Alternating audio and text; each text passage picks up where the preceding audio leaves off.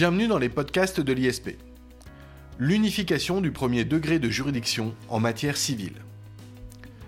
L'unification du premier degré de juridiction est une question débattue depuis plusieurs années. Plusieurs voix discordantes se sont fait entendre. Par exemple, le rapport Guinchard de 2008 avait clairement rejeté l'idée d'une fusion des trois juridictions civiles de première instance. Alors, le TGI, TI et juridiction de proximité. L'idée d'un tribunal unique de première instance avait donc été écartée un temps. A l'inverse, le rapport d'information du Sénat sur la justice de première instance et le rapport Marshall sur les juridictions du XXIe siècle ont préconisé la création de cette juridiction de première instance unifiée. C'est cette dernière voix qui s'est fait entendre, puisqu'en octobre 2017, elle a trouvé l'appui du premier président Louvel de la Cour de cassation, qui a confié sa vision de la justice dans quatre tribunes successives, lesquelles ont été publiées sur le site internet de la Cour de cassation. La dernière de ces tribunes s'intitulait, de manière extrêmement explicite, Pour l'unité de tribunal. L'unification du premier degré de juridiction en matière civile est devenue une réalité avec la réforme intervenue par la loi numéro 2019-222 du 23 mars 2019, la loi de réforme pour la justice. Plusieurs décrets sont venus à la suite préciser les conséquences de cette réforme et les contours de l'unification du premier degré de juridiction en matière civile. Ces décrets ont pour la plupart été publiés le 3 septembre 2019. Enfin, l'ordonnance du 18 septembre 2019 a parachevé la réforme.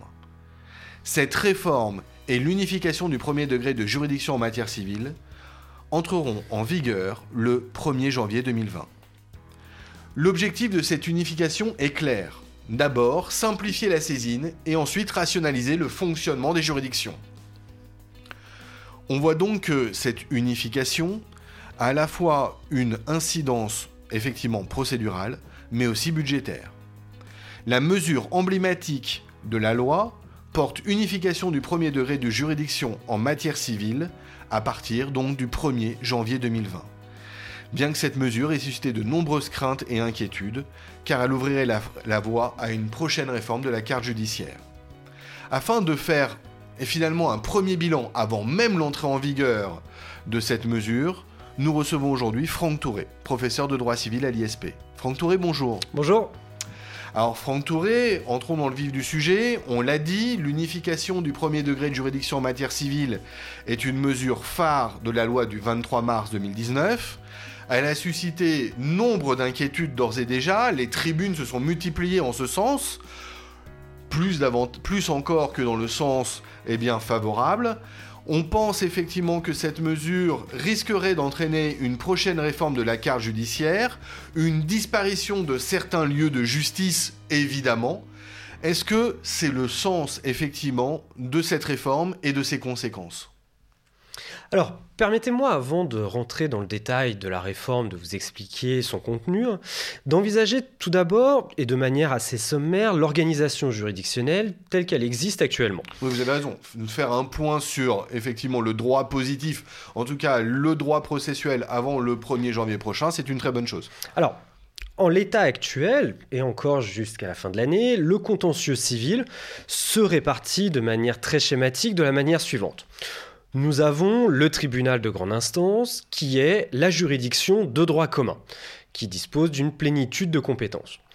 À côté, il y a de nombreux tribunaux spécialisés qui ont des compétences spécifiques, des compétences qui leur sont propres, comme le tribunal d'instance, et je pense notamment qui est compétent pour tout le contentieux relatif à la protection des personnes, également le tribunal de commerce, le tribunal des affaires de sécurité sociale, le tribunal paritaire des baux ruraux ou le conseil des prud'hommes.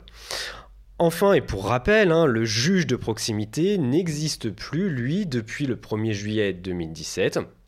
Et désormais, les litiges de moins de 4000 et de manière plus globale inférieure à 10 000 euros hein, relèvent tous désormais de la compétence du tribunal d'instance. Ça, c'est donc euh, effectivement le droit positif processuel des juridictions civiles à l'heure actuelle. on comprend en somme qu'il y a la juridiction de droit commun, le TGI, et un ensemble de juridictions satellites, parmi lesquelles on dit spécialisé aussi le tribunal d'instance ou encore le conseil des prud'hommes, le tribunal de commerce, comme vous l'avez dit. Quelle va être désormais, en tout cas à partir du 1er janvier prochain, eh l'architecture des juridictions civiles en droit français en première instance. Hein. En première instance, bien évidemment. À partir du 1er janvier 2020, les règles de compétence des tribunaux civils vont faire l'objet de modifications en apparence qui peuvent sembler relativement simples. En effet, il s'agit certes d'une réforme d'ampleur, néanmoins, en apparence, cette réforme est extrêmement claire puisqu'il s'agit, et c'est la mesure principale, d'opérer une fusion entre les tribunaux de grande instance et les tribunaux d'instance. Concrètement, le tribunal de grande instance va absorber les tribunaux d'instance. Cette il va y avoir aussi une nouvelle dénomination à compter du 1er janvier 2020 et il conviendra de viser cette nouvelle juridiction de première instance, le de tribunal judiciaire. Néanmoins, et la garde des sceaux a fortement insisté sur ce point, il ne s'agit en aucun cas d'une réforme de la carte judiciaire. En effet, physiquement, les tribunaux vont rester tels qu'ils sont actuellement. D'ailleurs, il y aura plusieurs tribunaux judiciaires dans un même département et ils pourront spécialement être désignés par décret pour connaître seuls, dans l'ensemble de ces départements, de certains contentieux civils au regard de leur importance et de leur technicité. À titre exceptionnel, cette disposition pourra s'appliquer à des tribunaux judiciaires situés dans deux départements différents lorsque leur proximité géographique et les spécificités territoriales le justifieront. Ensuite, le tribunal judiciaire pourra comprendre, en dehors de son siège, des chambres de proximité qui seront dénommées tribunaux de proximité, dont le siège et le ressort ainsi que les compétences matérielles ont d'ores et déjà été fixés par décret. Et ici, il ne s'agit ni plus ni moins, du moins dans sa formulation, que d'un retour des juges de proximité, de la juridiction dite de proximité. Enfin, les juges chargés du service d'un tribunal d'instance deviendront les juges des contentieux de la protection, dont les compétences ont été fixées par décret par les articles L231-4-1 et suivants du Code de l'organisation judiciaire. Alors, présenté ainsi, on pourrait presque dire finalement que cette réforme n'a de nom que réforme, qu'on est dans une eh bien, substitution qui est davantage, euh, on va dire, terminologique que matérielle. Euh, beaucoup affirment que Madame la garde des Sceaux, euh, Belloubet, a beaucoup utilisé l'euphémisme pour présenter cette réforme qui en réalité aurait des conséquences pratiques plus importantes. Alors, quelles sont concrètement, Franck Touré, les conséquences pratiques de cette réforme? Vous l'avez bien parfaitement souligné, si l'on veut adopter une démarche simpliste de la réforme, finalement, il n'y a rien qui va changer. Le paysage judiciaire ne devrait pas être bouleversé, il ne s'agirait finalement que d'une réforme en apparence, du moins d'une réforme terminologique. Concrètement, en pratique, et pour la justice civile, à compter du 1er janvier 2020, le justiciable pourra identifier le tribunal judiciaire, dans son acte de saisine, comme étant la juridiction de première instance. Ce qui va dans le sens, au regard des justiciables, d'une grande simplification et devrait également limiter, sur le terrain un petit peu plus technique cette fois, les incidents de compétence. Ensuite, et en conséquence, plutôt, le justiciable n'aura donc pas à subir les arcanes actuelles, les difficultés actuelles que l'on a en matière de compétences. Oui, parce qu'il faut préciser qu'à l'heure actuelle, effectivement, si euh, le demandeur euh, formulait, euh, je sais pas, le demandeur dans une action en responsabilité formulait une demande à hauteur de 5000 euros et saisissait le tribunal de grande instance, en fait, il saisissait un tribunal incompétent. Tout à fait. En l'occurrence, dans votre exemple, le tribunal d'instance serait incompétent et ce serait le tribunal de grande instance qui serait compétent dans cette hypothèse-là. Mais c'est plus des difficultés liées en effet au montant, mais liées par exemple à la pluralité de demandes, à la pluralité de demandeurs, à la pluralité également de défendeurs, qui peuvent susciter des incertitudes quant à la compétence et à la détermination du montant de l'affaire. Un autre exemple aussi, hein, qui est extrêmement classique en matière de procédure, un, litige qui est évalué à 9000 euros et un article 700 à 1500 euros, on reste de la compétence du tribunal d'instance et non de la compétence du tribunal de grande instance, puisque ce sont des sommes accessoires qu'il ne faut pas prendre en considération dans le cadre de l'évaluation du montant. Bref, tout cela et toutes ces questions, euh, effectivement... Euh, un peu complexes, en tout cas pour un simple demandeur, aujourd'hui seront dépassés par l'unification du premier degré de juridiction. On va saisir le tribunal de grande instance. Tout à fait. Euh, pardon, le tribunal judiciaire. désormais, la nouvelle qualification de tribunal judiciaire. En effet, toujours dans le cadre de ces conséquences pratiques euh, à la suite de cette réforme, euh, ici, aucune juridiction ne sera supprimée, en effet, puisque les anciens tribunaux d'instance, qui seront situés dans la même ville qu'un tribunal de grande instance, vont être absorbés par le nouveau tribunal judiciaire, tandis que dans les villes dans lesquelles il n'existe qu'un tribunal d'instance et où il n'y avait pas de tribunal de grande instance, celui-ci deviendra une chambre de proximité qui sera dénommée tribunal de proximité. Sur le plan un petit peu plus organisationnel aussi, le passage des fonctions de juge d'instance aux fonctions de juge des contentieux de la protection se fera de manière automatique sans que le magistrat concerné n'ait à formaliser un acte de candidature. Ici, autre objectif encore de cette réforme, c'est en introduisant un tribunal unique, c'est de mutualiser les effectifs de la justice, notamment les magistrats, les services des greffes, afin d'aboutir à une meilleure organisation et une meilleure efficacité de la justice. on reviendra peut-être sur cette mutualisation des compétences après. Franck Touré, je voudrais rebondir sur quelque chose que vous venez de dire et qui me semble extrêmement intéressant. C'est à propos des chambres de proximité. Évidemment, le terme proximité n'est pas sans nous rappeler eh bien, l'ancien juge de proximité, l'ancienne juridiction de proximité. C'est vraiment une réintroduction finalement de eh bien, euh, cette juridiction abandonnée? Alors, dans l'esprit et dans la formulation, en effet, on ne peut penser qu'aux anciennes juridictions de proximité.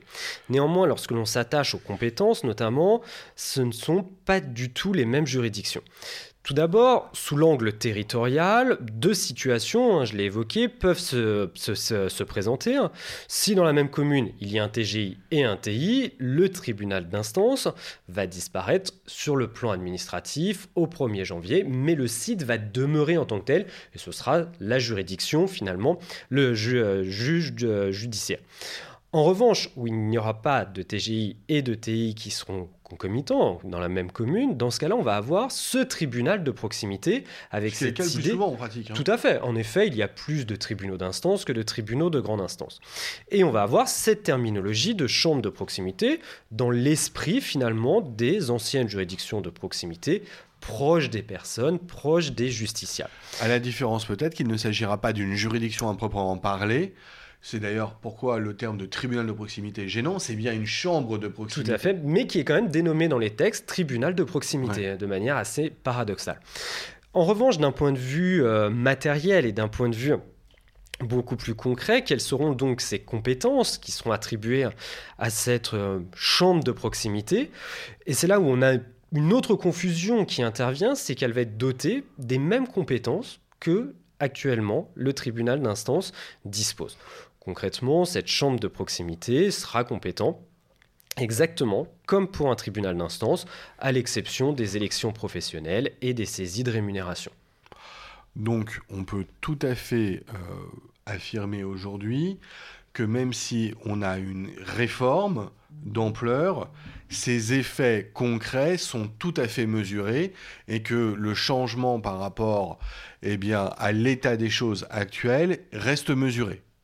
On est d'accord sur ce point, François ah, Tout à fait. Le changement, dans le fond, est très mesuré, même s'il y a quand même quelques apports au niveau de cette loi. Alors, parmi ces apports, peut-être d'un point de vue plus technique, on peut revenir sur les règles de compétence, du coup. Tout à fait. Alors, en raison de la fusion, il était nécessaire de modifier le code de l'organisation judiciaire qui consacrait une distinction entre les tribunaux de grande instance et les tribunaux d'instance. Ainsi, à partir du 1er janvier 2020, seule figurera déjà la référence au tribunal, à ce nouveau tribunal judiciaire. Sauf exception pour la compétence d'attribution du tribunal d'instance et du euh, grande instance qui va donc être transféré ici à compter du 1er janvier à ce tribunal judiciaire. un certain changement de texte euh, le, prochain code civil édité par les grands éditeurs va être quand même largement transformé. Hein. Alors en effet, il va y avoir des modifications dans le code civil, mais également dans le code de procédure civile. Euh, Bien sûr, pardon, j'ai pas dans le code Et dans le code de l'organisation judiciaire surtout. Merci Franck. Puisque l'article L211... Vous avez été très diplomate pour récupérer mon erreur. du code de l'organisation judiciaire qui a trait à cette compétence matérielle de l'actuel TGI va préciser que le tribunal judiciaire connaît de toutes les affaires civiles et commerciales pour lesquelles compétence n'est pas attribuée en raison de la nature de la demande à une autre juridiction.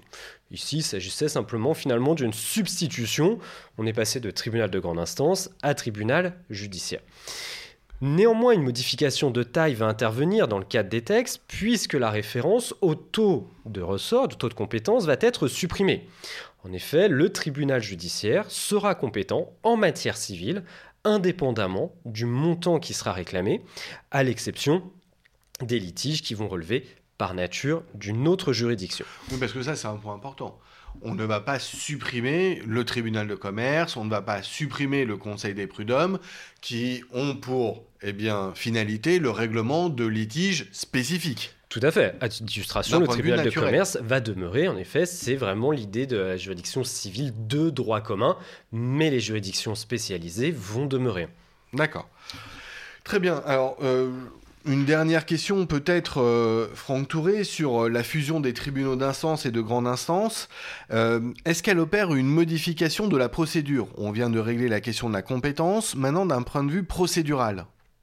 Alors, actuellement, le Code de procédure civile opère une distinction très marquée entre d'un côté la procédure qui s'applique devant le tribunal de grande instance et la procédure qui s'applique devant le tribunal d'instance. Pour schématiser, la procédure devant le tribunal de grande instance, c'est un peu le modèle type hein, imaginé par Motulski. C'est une procédure écrite avec euh, des débats, etc. Tandis que la procédure devant le tribunal d'instance, c'est une procédure dite simplifiée, une procédure essentiellement orale. Aussi, cette fusion devrait entraîner logiquement des modifications du code de procédure civile et spécifiquement des différentes procédures. Et d'ailleurs, c'est la loi du 23 mars 2019 a esquissé les grandes lignes de cette nouvelle procédure que l'on devrait avoir euh, dans le cadre de ce tribunal judiciaire. En effet, il était précisé dans le rapport qui était annexé à la loi l'objectif du législateur qui consistait à maintenir une procédure orale sans représentation obligatoire pour les contentieux les plus simples et une procédure écrite avec représentation obligatoire pour les autres contentieux. Concrètement, on retrouve cette distinction procédurale entre le tribunal d'instance et le tribunal de grande instance. Aussi, autre rapport de la réforme, c'est de modifier les règles en matière de représentation par avocat et notamment de favoriser cette représentation désormais, même pour les petits litiges, devant notamment encore le tribunal d'instance. Alors, cette représentation par avocat a longtemps été l'objet du débat. On sait que finalement, si les avocats ne se sont pas opposés fermement à la réforme de la justice, c'était en partie euh, parce que euh, le ministère d'avocats allait se trouver amplifié, ou en tout cas l'idée forme de contrepartie. Voilà, c'est une forme de contrepartie. Euh, on soulignera tout de même que, au-delà eh bien, de l'intérêt financier pour les avocats et, etc. C'est aussi de bonne justice de considérer que même parmi les litiges euh, moindres, il y a des questions d'ordre technique qui n'étaient tout simplement pas à la portée du justiciable, tant notre droit s'est complexifié, tant eh bien, la prolifération des lois euh, s'est faite importante. Euh, Franck Touré, avant de conclure sur la réforme, juste une question, permettez-moi de revenir sur les compétences d'attribution.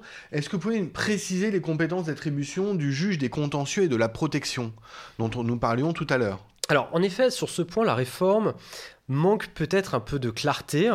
Le juge des contentieux et de la protection, qui pourrait être dans une chambre de proximité ou dans, au sein du tribunal judiciaire, ah aura en fait les mêmes compétences finalement qu'actuel, que le tribunal d'instance, que le juge d'instance, mais avec une compétence qui est assez éclatée et qui manque, j'ai envie de dire, d'homogénéité. À titre d'exemple, il sera compétent pour tout ce qui concerne les tutelles, la curatelle, et aussi pour tout ce qui concerne, par exemple, le surendettement. On voit que d'un point de vue juridique, c'est pas du tout les mêmes domaines, même si on peut comprendre qu'il faut être proche du justiciable en matière de surendettement et en matière de tutelle. Oui, ce qui est d'ailleurs le cas aujourd'hui des, juges d'instance, lesquels effectivement euh, avaient des fonctions très largement protéiformes. Donc on est bien d'accord, j'ai bien compris, pour le juge des contentieux de la protection, rien ne change ou presque. Ça restera un par juge rapport au juge en pratique. Et on a toujours cette résurgence de l'idée du juge de paix du 19e siècle. Ce juge des villages euh, ou des petites communes, euh, on est vraiment dans cette optique-là. Et finalement, il y a une certaine cohérence hein, avec l'idée de tribunal de proximité, de chambre de proximité, etc. Euh, Franck Touré, merci pour tous ces éclaircissements. Euh, est-ce que je peux vous donner une dernière fois la parole pour euh, eh bien vous demander de conclure finalement qu'est-ce que l'on doit penser, quelle est la ligne du parti vis-à-vis eh bien de cette réforme? Alors cette euh, réforme entre en vigueur euh, très rapidement, hein. c'est au 1er janvier 2020, et ça me semble déjà assez court hein, ce délai pour euh, adopter toutes les modifications textuelles, notamment adapter tout le code de procédure civile, tout le code de l'organisation judiciaire, et même j'ai envie de dire tous les codes en réalité qui font référence au tribunal de grande instance ou au tribunal d'instance, peu importe les codes qui font référence finalement à une juridiction, ça me semble extrêmement court comme délai pour les adapter.